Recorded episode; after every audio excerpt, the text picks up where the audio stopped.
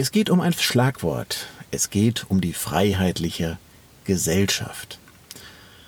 Eine wunderschöne Lufthülse, wo man nicht so richtig weiß, was damit gemeint ist. Erst wenn man sich klar macht, dass es in anderen Ländern ja nur wirklich komplett anders läuft als bei uns, wo man eben nicht sagen kann, was man denkt und sehr vorsichtig sein muss, was man sagt.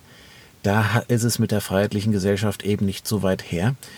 Und eins der Themengebiete für Freifunk ist eben auch eine Infrastruktur aufzubauen, wo wir unsere datentechnische Freiheit, die freiheitliche Gesellschaft, selber als Bürger in der Hand haben und uns eben nicht alles zubereiten lassen von kommerziellen Unternehmen, sondern eben eben die Freiheit auch selber im Griff zu halten. Ja, das sind alles schöne Schlagworte, aber man kann sie nicht so richtig fassen. Beim Bayerischen Rundfunk habe ich einen sehr schönen, etwas älteren inzwischen schon Bericht gefunden, bei dem es um die Bürgerrechte geht um das Thema Verdachtskultur und letzten Endes auch um das Thema Vollüberwachung, wo ich der Meinung bin, dass wir uns als Gesellschaft dagegen wehren müssen. Ein Bericht vom Autor Lukas Grasberger. Viel Spaß!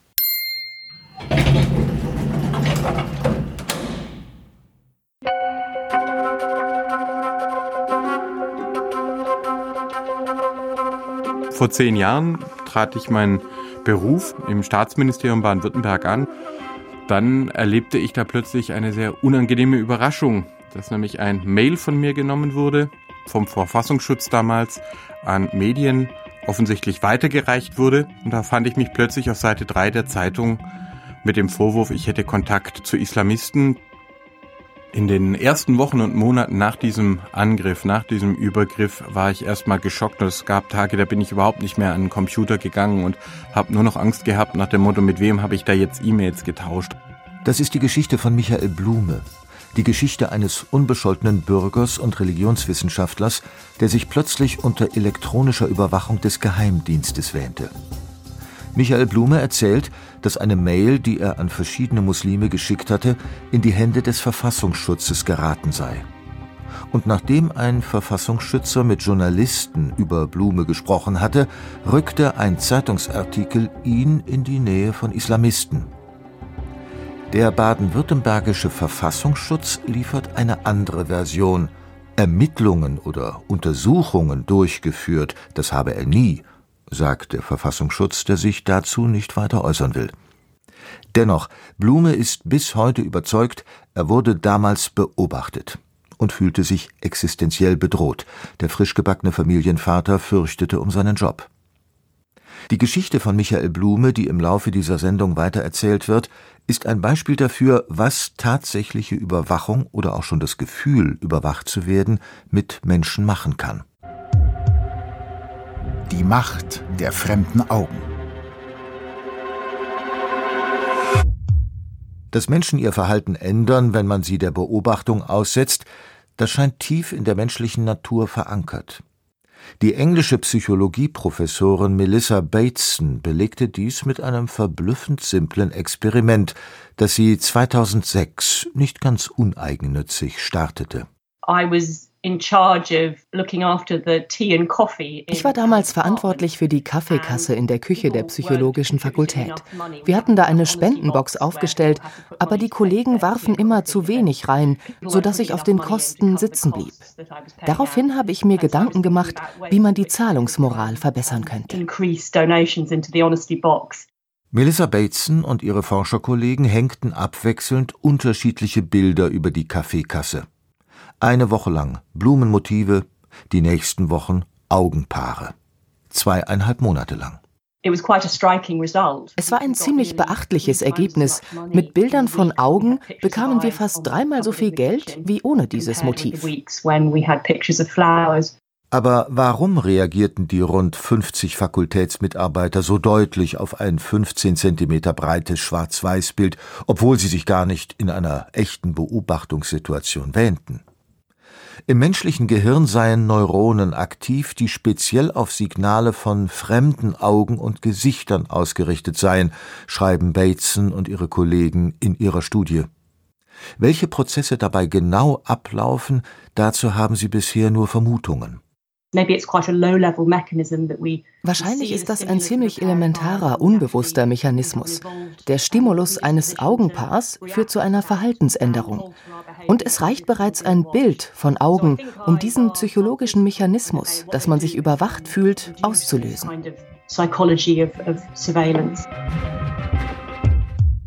Bis zum Anfang des letzten Jahrzehnts wurde zum Thema Überwachung in etlichen Fachbereichen nebeneinander hergeforscht. Doch die massive Ausweitung staatlicher Überwachungsmaßnahmen nach den Terroranschlägen vom 11. September einerseits, der Aufstieg und die baldige Allgegenwart wissbegieriger Datenkraken wie Google und Facebook andererseits brachten vor allem angelsächsische Forscher diverser sozialwissenschaftlicher Disziplinen dazu, ihre Anstrengungen zu bündeln.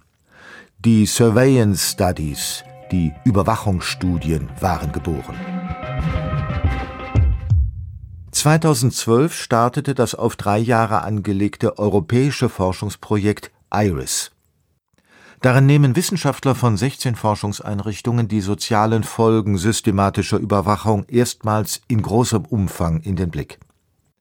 Die englische Wissenschaftlerin Dr. Kirsty Ball hat für IRIS erste Erkenntnisse aus den Bereichen Schule, Arbeitswelt, Sport und Wohnen gesammelt Demnach scheint Überwachung die Qualität sozialer Beziehungen zu schädigen. Schon Kinder würden in ihrer persönlichen Entwicklung behindert. Was wir herausgefunden haben, ist, dass der exzessive Gebrauch von Kameras in Schulräumen und Fluren, aber auch von Metalldetektoren oder das Ausleihen von Büchern oder Schulessen per elektronischem Fingerabdrucksystem, dass all dies jungen Menschen Möglichkeiten zwischenmenschlichen Miteinanders versagt die Kommunikation untereinander und mit Autoritätspersonen verhindert. Überwachung behindert damit auch das Entstehen von vertrauensvollen Beziehungen und führt zu einem Prozess der Distanzierung. Sie hat aber auch negative Auswirkungen auf das Verantwortungsbewusstsein der Schüler, auf ihre Kreativität und Spontanität.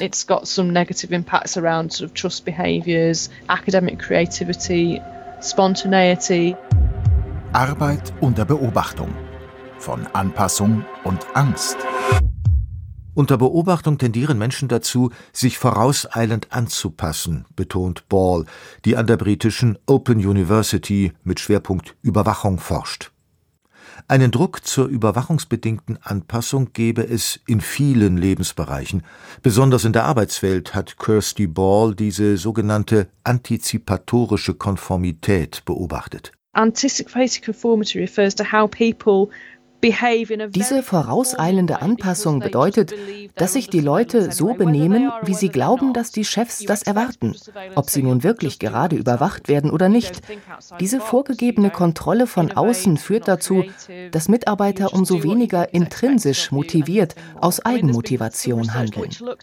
Sie trauen sich nicht mehr, innovativ oder kreativ zu denken.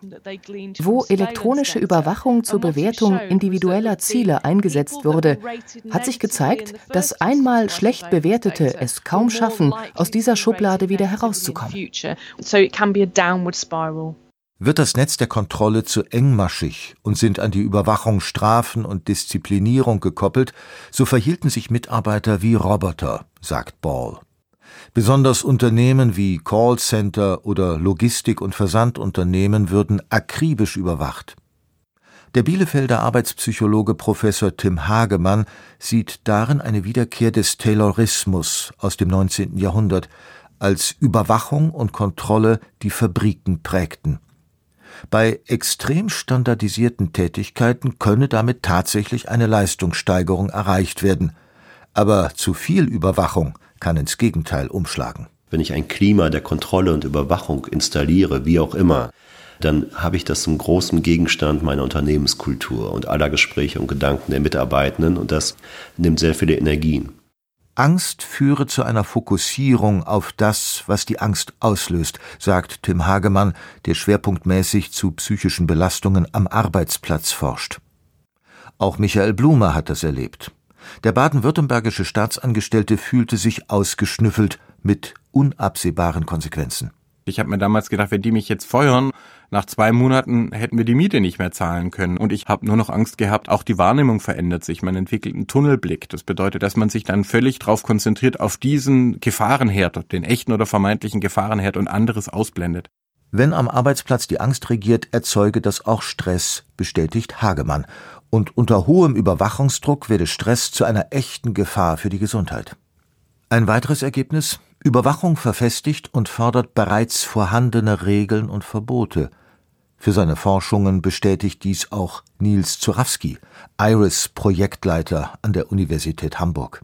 Je einfacher der überwachte Bereich ist und je klarer definiert, also je singulärer das der oder die Überwachte wird, desto mehr, glaube ich, verstärkt das diese Art von Norm, die gefordert wird und die damit kontrolliert wird. Also Kassiererinnen, die überwacht werden in Supermärkten, desto mehr dürfte das auch zutreffen. Also diese Nichtabweichung, dieses Konservative im Element der Überwachung, weil daran eben auch andere Dinge gekoppelt sind. Abmahnung, ein Machtverhältnis zwischen Arbeitgeber und Arbeitnehmer. Arbeit unter Beobachtung. Von Absicherung und Ansporn. Ob Überwachung zum Stressfaktor wird, hängt auch davon ab, ob sie als solche wahrgenommen wird, sagt Hagemann. Bei Umfragen geben viele Menschen an, dass es ihnen egal sei, überwacht zu werden. Freiwillig geben viele auch ihre Daten gegen gewisse Vorteile an Facebook und Co. Ob und wie egal es ihnen als Arbeitnehmer ist, hängt von mehreren Fragen ab. Ist das Ergebnis der Kontrolle mit einem Bonus, einer Beförderung verbunden oder schlimmstenfalls mit einer Entlassung? Sind Art und Weise und die Ziele der Überwachung transparent?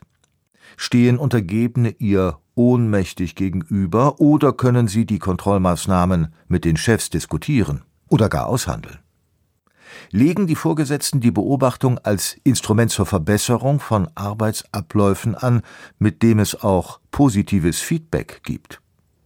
Überwachung könnte dann als unterstützende Beobachtung gesehen werden. Die Aufzeichnung von Daten oder auch eine Überwachung ist nicht per se ein Stressor. Ich habe das ja in vielen Bereichen, bei Fluglotsen, aber auch Piloten, wo ich den ganzen Funkverkehr, auch die Radarbilder oder bei Piloten halt all das, was an Steuerung des Flugzeugs geschieht, aufgezeichnet wird. Und das dient ja in dem Fall auch zur Sicherung und Absicherung der Mitarbeitenden. Überwachung im öffentlichen Raum. Was passiert auf Straßen und Plätzen?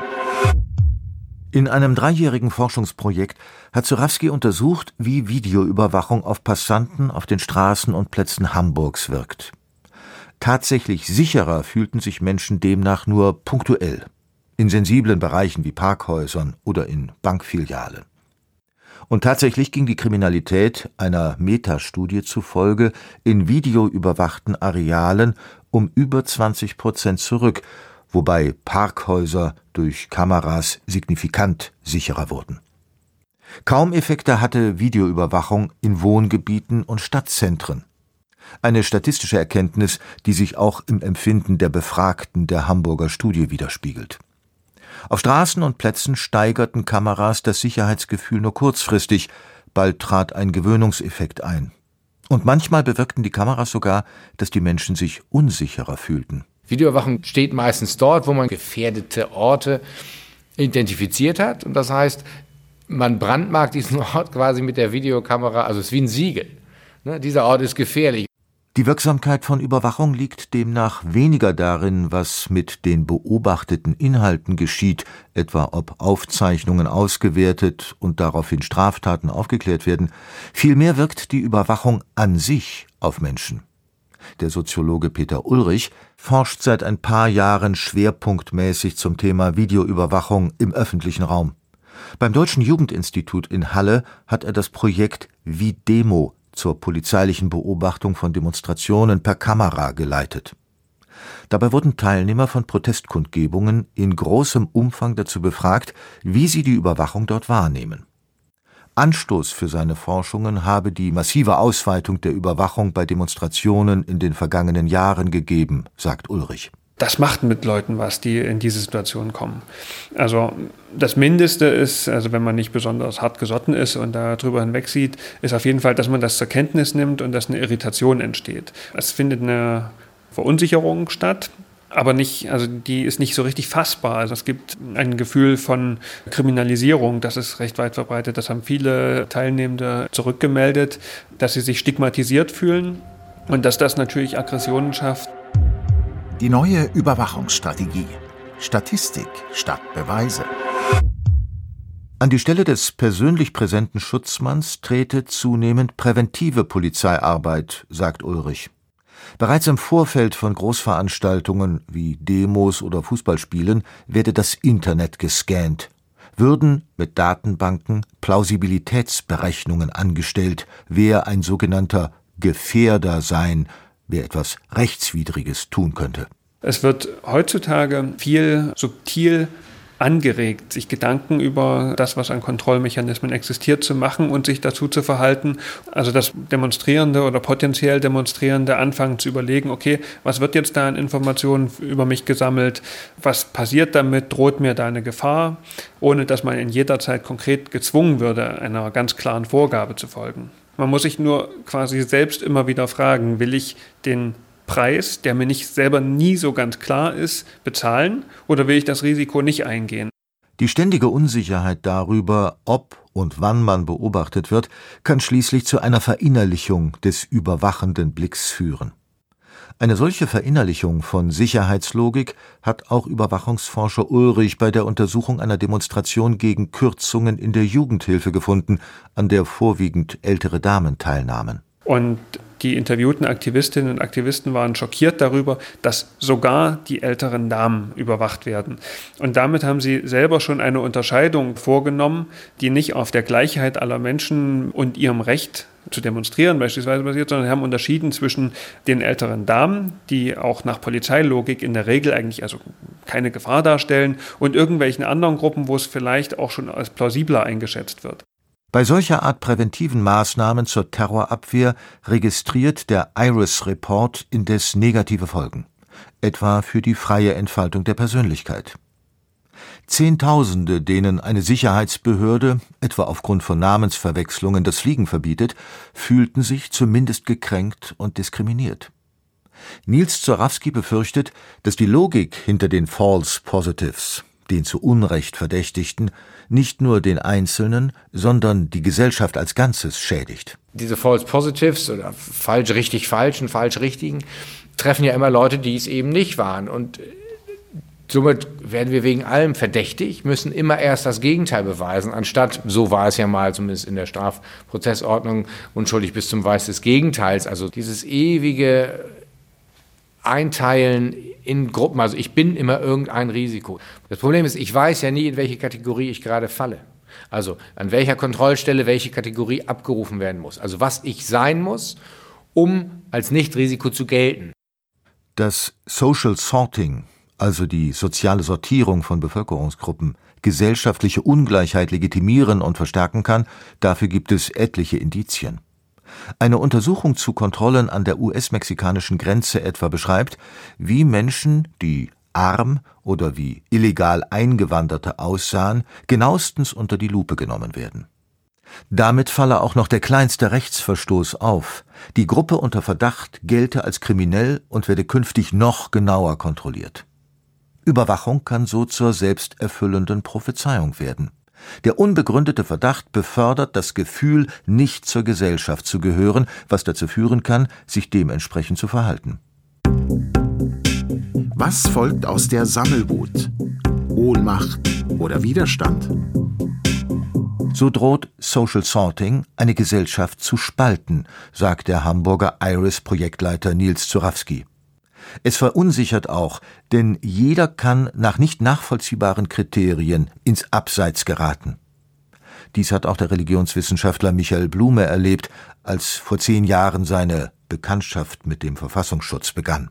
Mir war quasi klar, wenn das jetzt schief geht, dann bin ich für den Rest meines Lebens gebrandmarkt mitsamt meiner Familie. Wir sind in einer Situation, in der quasi jeder Mensch definiert werden kann auch online und sich unter Umständen nicht mal dagegen wehren kann. Und das wird einem bewusst, dass jede Online-Kommunikation, die man macht, in einer Art und Weise gegen einen gewendet werden kann. Überwachungsforscher Zurawski zeichnet ein Szenario, in der das Ich immer ohnmächtiger, der Masse der gesammelten Daten und der anonymen Macht der Datensammler gegenübersteht.